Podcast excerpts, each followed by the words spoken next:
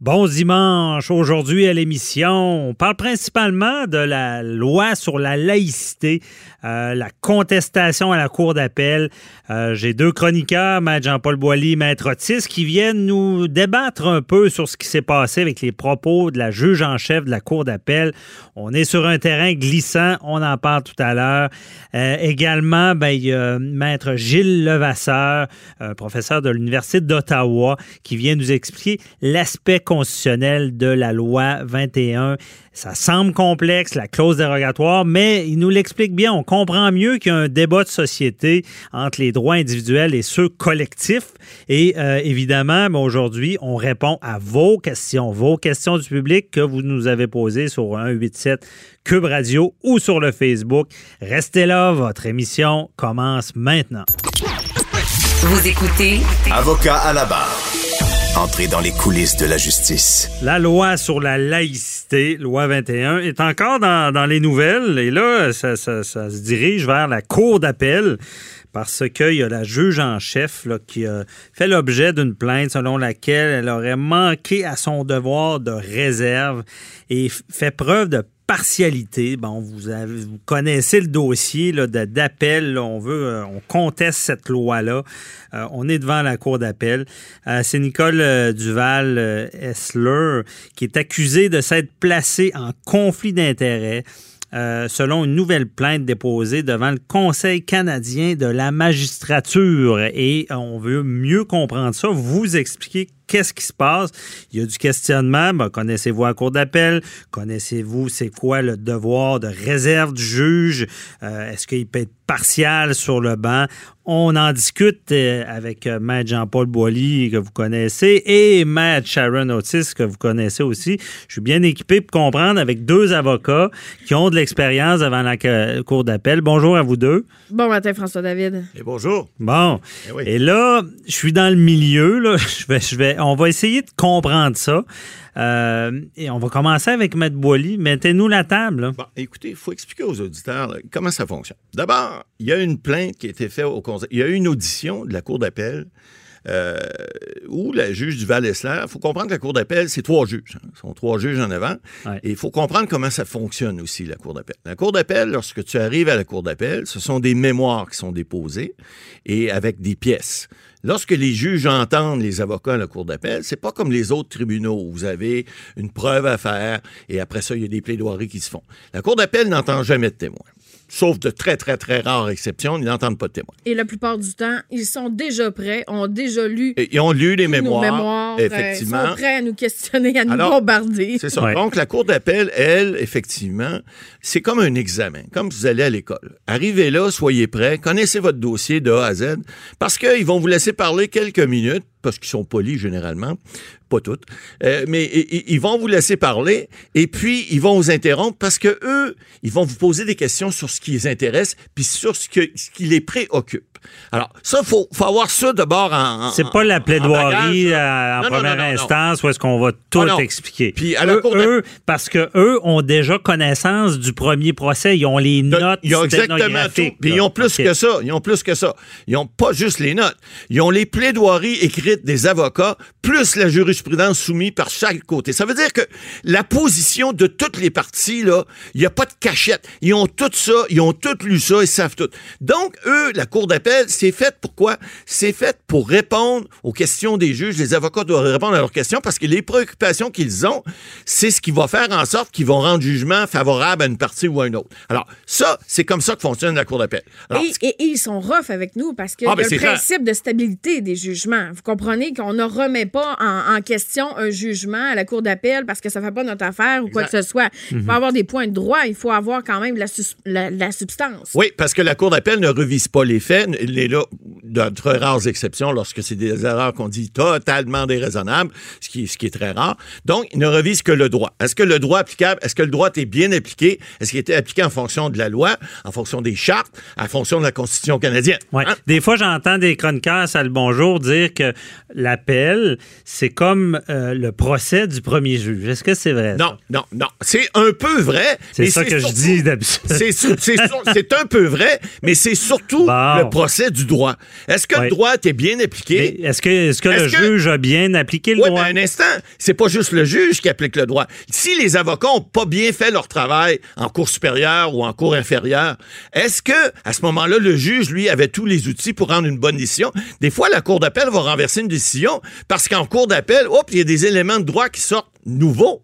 Et puis là, les juges disent, peut-être que si le juge de la Cour supérieure avait eu ces arguments-là, peut-être que ses conclusions n'auraient pas été les mêmes. Oui, parce que c'est le juge des faits. C'est lui qui entend les, témoins. C'est lui qui, lui qui, entend la preuve en général. Il va voir la crédibilité des les, témoins. Les juges de la Cour d'appel vont pas euh, substituer à la plaidoirie des, premiers avocats. C'est pas leur travail. C'est pas leur travail. C'est pas pour ça qu'ils Donc, on regarde ce que le juge a décidé, ah. puis on regarde s'il a bien fait ça. Bon, alors, si on revient à nos moutons, parce que là, on a une, décision qui, y a une une audition qui a été faite par la Cour d'appel, bon, sur la validité de la loi 21. Souvenez-vous qu'il y avait une demande de sursis, qu'un organisme qui avait fait une demande de sursis, et un juge à Cour supérieure, je pense que c'est le juge hier jour, de mémoire, qui avait dit, non, écoutez, les lois sont réputées pour être valides, il n'y a pas d'urgence pour ça, là, c'est la, dame qui voulait, qui était encore étudiante, là, qui voulait euh, éventuellement dire, ben moi, je vais, enseigner, je enseigner un jour, alors est-ce que je suis visé ou pas? Bon, bon le juge a dit non, on suspend pas, et là, on est en appel de cette décision-là, et puis ce que la juge est venue dire, puis là, je vous mets de la table un peu pour comprendre. Parce que lorsqu'on arrive à la cour d'appel, on n'est pas d'une cour d'école. Euh, euh, on n'est pas là, les juges ne mettent pas de gants blancs. Puis, euh, comme disait Maître Otis tout à l'heure, arrive là, puis habitue-toi, des claques, tu vas recevoir. la cour d'appel, c'est là pour ça. C'est pour sortir le jus, et puis le jus des avocats. Bon, il y a des limites, on pourra en discuter tout à l'heure, mais il reste que le premier reproche que le, professeur Bastien, là, qui est candidat, semble-t-il, euh, pointé pour peut-être devenir chef du PQ, mais peu importe, peu importe son allégeance. Lui, il dit, écoutez, elle a parlé d'abord d'allergie visuelle aux signes religieux. Et c'est peut-être quelque chose qui démontre qu'elle avait déjà une opinion qui était une tendance. Là, c'est dans son questionnement aux avocats, tout ça. Ben oui, c'est ça qu'il faut comprendre. Alors là, il faut remettre ça dans le contexte. Vous savez, il y a des juges déjà. Il y a eu des destitutions de juges où il y a eu des démissions de juges célèbres. Hein. Souvenez-vous de Jean Bienvenu, qui avait dit dans un tribunal de la Cour supérieure à Montmagny, il avait dit Ah oui, c'est vrai, les femmes, quand c'est méchant, c'est pas mal plus méchant qu'un homme. C'est plus cruel. Bon, ça avait été dit dans un contexte. Et si hors contexte. Il y avait un autre juge d'une cour de, je pense, du, dans le Nord, et, qui avait dit, par rapport aux femmes autochtones, qui avait dit, ah oui, on sait bien, les femmes, c'est comme les règles, c'est fait pour être violé. Hmm. Alors, ça avait été cité hors contexte. Mais dans ce cas-là, par exemple, on se comprend que c'est une juge qui n'est pas à ses débuts, là. Ben non. Et, tu sais, elle était juge à la Cour supérieure depuis 1992, elle a été nommée à la Cour d'appel en 2006. C'est la juge en chef, du, Québec. du Québec depuis 2011. Donc, ce genre de pris à part me surprend parce que, euh, assurément, c'est elle qui donne les directives également à ses juges, qui, qui parle à, son équipe de juges. C'est la juge en chef. C'est la juge en chef. Mais, mais attends, parce que là, il, semble y avoir beaucoup de propos, là, éclairer les auditeurs qu'est-ce qu'elle a dit qui était pas correct? Ben, il y a ce que euh, Maître Boily vient de mentionner. OK? Oui, mais là, il faut attendre. Il faut dire, il faut pas le prendre en contexte. Parce que là, ça, c'est, ça a été dit, mais dans un cadre donné où on pose des questions aux avocats. On a même demandé à l'avocat de, euh, de la couronne à ce moment-là, lorsqu'il est rentré, a dit, vous, est-ce que vous portez un signe religieux? Bon, c'est une question. Est-ce que cette question-là était pertinente ou pas? Peut-être pas, mais ça fait partie de la joute oratoire à la Cour d'appel parce que les juges de la Cour d'appel, ils se privent de rien. Eux autres, c'est le buffet à volonté. Puis quand t'arrives là, là arrange-toi pas pour avoir des petits pains, pas de croûte, juste ça, là, amène-toi un bon lunch parce que tu vas en avoir des questions. Puis tu vas en avoir des sucrés puis des salés à part ça. Fait que arrange-toi pour avoir la salière, la poivrière puis le sucrier qu'il faut parce que tu vas en avoir des pelletés à donner. Donc, mais il y a eu des propos aussi de tenue. Puis là, Maître Otis va en ajouter. Mais on veut savoir, parce qu'on parle de partialité, c'est ben, quoi? C'est ça. Apparemment, apparemment, bien évidemment, sous toute réserve, la juge aurait dit Je planifie ma troisième carrière. Peut-être aurez-vous besoin d'un arbitre un jour. L'invitation est ouverte à tous. Alors là, c'est là où est-ce que peut-être il y a une apparence, à tout le moins, je pèse mes propos, mais une apparence de partialité ou à tout le moins, elle doit conserver l'indépendance et euh, ben elle avait à faire une conférence. Mais, dans, mais, mais Maître Otis, euh, mais ça fait pas partie de la plainte. En quoi? De, M. Sébastien. En quoi ça serait partial? Juste avant, juste avant, faudrait, faudrait expliquer. Ça, ça a fait partie d'une autre plainte qui vient d'être portée il y a quelques jours par un organisme de défense des droits des femmes. Euh, euh, puis eh, ça n'a rien à voir avec la plainte sur la loi 21. Alors, effectivement, puis ce qui est drôle dans ce que vous venez de dire, Maître Otis, c'est que quelques jours après, il y, a une conférence qui s'appelle le groupe Lord Reading. Tout le monde connaît Lord Reading au Québec. C'est un lord de, dans le temps qu'on avait, on, devait aller euh, en, en, Angleterre pour faire des révisions de la Cour suprême du Canada, ce qui n'est plus le cas. Mais cette conférence-là, elle portait sur le conflit d'intérêts. Oui, le, thème, le thème était comment éviter les conflits d'intérêts à la Cour d'appel. Donc, je pense qu'on était ben, en plein dedans. Elle s'était mis dedans un peu, peut-être. Mais ça, on appelle ça une plug. Elle l'a plugué, puis je pense que c'est un clin d'œil. Parce que, tu sais, faut pas non plus dramatiser. La Cour d'appel, la Cour d'appel, lorsque, lorsque tu peux relaxer à Cour d'appel, tu le prends le moment. Parce que c'est rare, c'est assez stressant. Tu réponds aux questions. Mais là, là j'ai besoin de vous là, pour nos auditeurs. On est là pour ça, OK? Expliquez-leur avant tout, parce que vous êtes deux bons juristes, on vous, on vous entend, là, OK?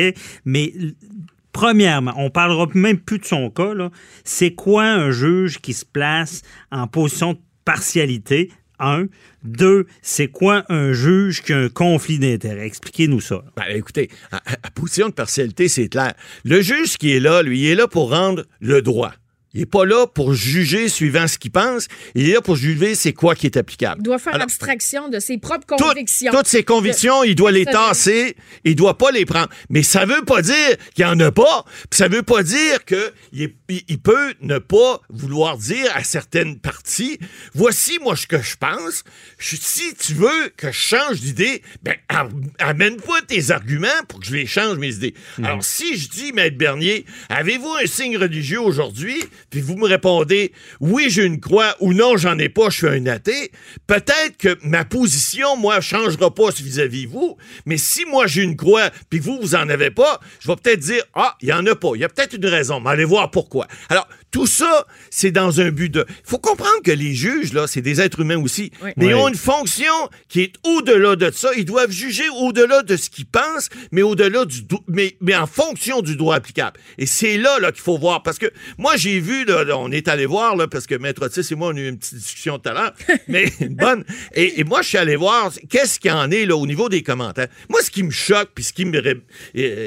Ça me répugne, c'est de voir des gens qui ne connaissent pas ça, qui connaissent pas le système judiciaire, qui sont jamais allés mettre les pieds dans les palais de justice ou, encore moins à cour d'appel. Puis là, ils font des commentaires. Ça n'a pas d'allure, ce qu'un juge a dit là. Elle veut se récuser. C'est pas de même, ça marche. Si à toutes les fois qu'il y avait une plainte au conseil de magistrature, faudrait qu'un juge se résigne euh, d'un dossier, se récuse, ben écoutez, les gens vont faire, qu'ils vont engager les avocats, vont dire, hey, juge là, je ne veux pas. Porte-moi une petite plainte au conseil de magistrature, tourne-moi une virgule en quelque part qui est faite dans quelque part, mhm. puis on va. voyons, ça n'a aucun bon sens, ça se peut pas. Alors, et encore moins quand c'est un juge en chef du Québec. Alors, mais effectivement, elle n'est pas à l'abri de ça. Si elle fait des gaffes, elle va payer pour. Mais moi, je calcule pas ça comme une gaffe. Sauf la partie de l'arbitrage. Ben, mais, là, mais, euh, un petit peu, ce qu'il faut voir, parce que c'est un sujet délicat, je ne sais pas si tout ça est lié au sujet, mais il faut en connaître plus. Restez là, on vous revient après la pause pour cette euh, discussion qui va se continuer.